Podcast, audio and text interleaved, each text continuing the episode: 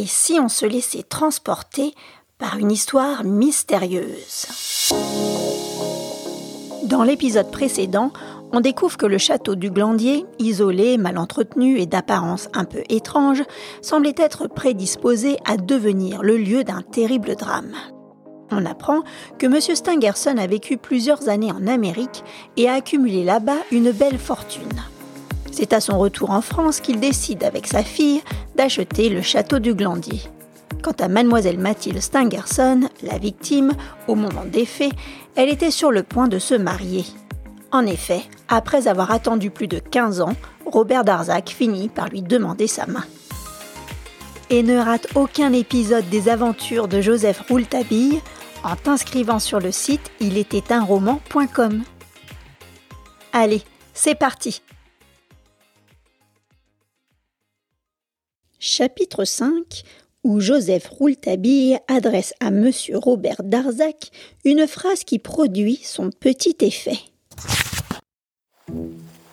Nous marchions depuis quelques minutes, Rouletabille et moi, le long d'un mur qui bordait la vaste propriété de M. Stangerson. Nous apercevions déjà la grille d'entrée quand notre attention fut attirée par un personnage. À demi courbé sur la terre, il semblait tellement préoccupé qu'il ne nous vit pas venir. D'abord, il se penchait tant qu'on aurait cru qu'il allait se coucher sur le sol. Puis il se redressait et observait attentivement le mur. Et enfin, il regardait dans le creux de sa main, puis faisait de grands pas, puis se mettait à courir et regardait encore dans le creux de sa main droite. Rouletabille m'avait arrêté d'un geste. Ne faisons aucun bruit. Je reconnais Frédéric Larsan qui travaille. Ne le dérangeons pas. Joseph Rouletabille avait une grande admiration pour le célèbre policier. Je n'avais jamais vu Frédéric Larsan, mais je le connaissais beaucoup de réputation. Il avait à son compte de grandes affaires qui l'avaient rendu presque célèbre. L'affaire des lingots d'or, qu'il résolut quand plus personne n'y croyait, et l'arrestation des cambrioleurs de coffres-forts. À cette époque, Frédéric Larsan passait pour l'esprit le plus brillant capable de démêler les mystères les plus troubles et les crimes les plus obscurs. Sa réputation avait franchi les frontières du monde entier et souvent les polices de Londres ou de Berlin ou même d'Amérique l'appelaient à l'aide. Rien d'étonnant donc que dès le début du mystère de la Chambre jaune, le chef de la sûreté ait contacté Frédéric Larsan pour le faire revenir de Londres. Il lui télégraphia ces quelques mots. Revenez vite. Frédéric, que l'on appelait le grand Fred, s'était empressé de rentrer. Il savait par expérience que si on le dérangeait, c'est qu'on avait grand besoin de ses services. Et c'est ainsi que Rouletabille et moi, ce matin-là, nous le trouvions déjà au travail.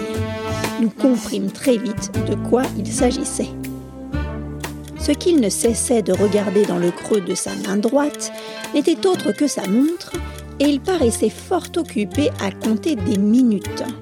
À force de consulter le temps chronométré de ses courses jusqu'à la grille du parc, il finit par paraître découragé. Alors il poussa cette grille, entra à l'intérieur du parc et il nous aperçut à travers les barreaux. Rouletabille courut et je le suivis. Frédéric Larsan nous attendait. Rouletabille, avec le plus profond des respects, dit Monsieur Fred, sauriez-vous nous dire si monsieur Robert Darzac est au château? Voici Sinclair, un de ses amis du barreau de Paris, et il désirerait lui parler. Je ne sais pas, monsieur Rouletabille. Je ne l'ai pas vu. Répliqua Fred en serrant la main de mon ami. Il avait eu l'occasion de rencontrer Rouletabille à plusieurs reprises lors de ses enquêtes les plus difficiles.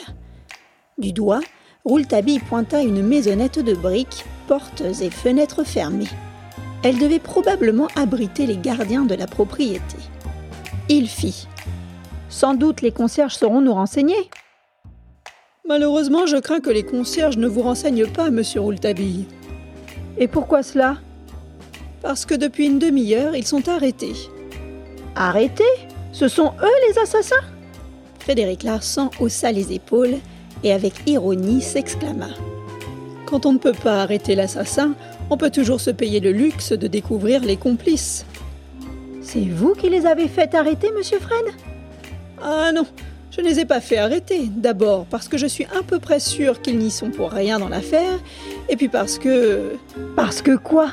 interrogea anxieusement Rouletabille. Parce que rien, fit Larsan en secouant la tête. Parce qu'il n'y a pas de complice, souffla Rouletabille. Frédéric Larsan s'arrêta net, regardant le reporter avec intérêt. Ah ah Vous avez donc une idée sur l'affaire Pourtant, vous n'avez rien vu, jeune homme. Vous n'êtes pas encore entré jusqu'ici. J'y entrerai. J'en doute, les ordres sont formels. J'y entrerai si vous me faites voir monsieur Robert Darzac. Faites cela pour moi. Vous savez que nous sommes de vieux amis. Monsieur Fred, je vous en prie. Rappelez-vous le bel article que je vous ai fait à propos des lingots d'or. Voyons, juste un petit mot à monsieur Robert Darzac. Allez, s'il vous plaît. La figure de Rouletabille était vraiment comique à voir en ce moment.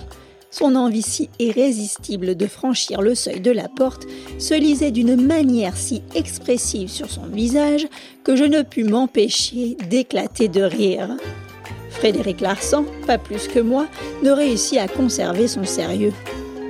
Cependant, derrière la grille que Frédéric Larsan venait de verrouiller, il décida de remettre la clé dans sa poche.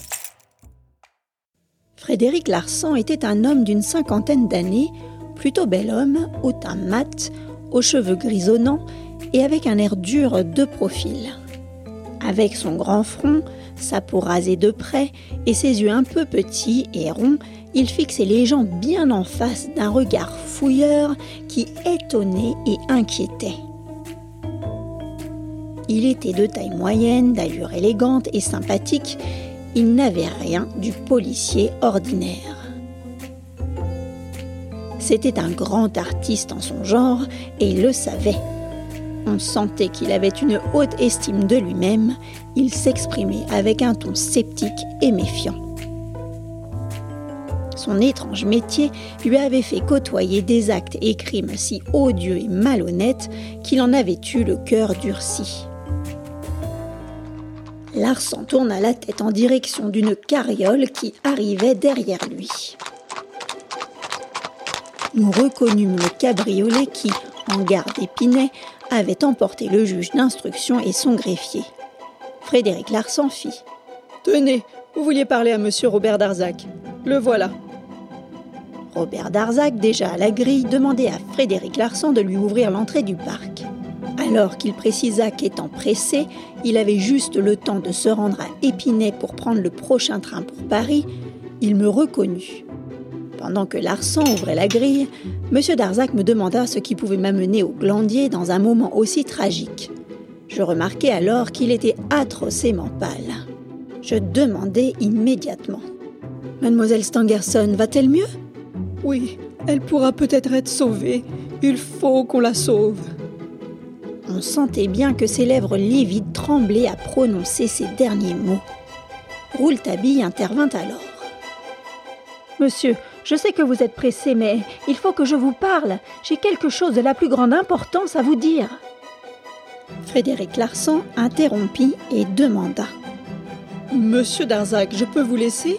Vous avez une clé ou souhaitez-vous que je vous donne la mienne? Oui, merci. J'ai une clé. Je fermerai la grille. Larsan s'éloigna rapidement vers le château. Robert Darzac, le sourcil froncé, montrait déjà de l'impatience je présentai Rouletabille comme un excellent ami. Mais dès qu'il sut que ce jeune homme était journaliste, M. Darzac me regarda avec un air de reproche. Il s'excusa de devoir rejoindre Épinay en 20 minutes, nous salua et fouetta son cheval. Mais à ma grande surprise, Rouletabille avait eu le temps de saisir la lanière du cheval et d'arrêter le petit équipage. Il prononça cette phrase dont je ne compris pas du tout le sens. Le presbytère n'a rien perdu de son charme, ni le jardin de son éclat. Ces mots furent à peine prononcés par Rouletabille que je vis Robert Darzac se décomposer. Si pâle qu'il fut déjà, il pâlit encore. Ses yeux fixèrent le jeune homme avec effroi et il descendit immédiatement de sa voiture, l'esprit totalement sonné. Il balbutia. Allons, allons. Et puis tout à coup, il reprit avec une sorte de fureur. Allons, monsieur, allons. Et sans dire un mot, il prit le chemin qui menait au château. Rouletabille suivait, tenant toujours le cheval. J'adressai quelques paroles à M. Darzac, mais il ne me répondit pas. J'interrogeai du regard Rouletabille, mais il ne me vit pas.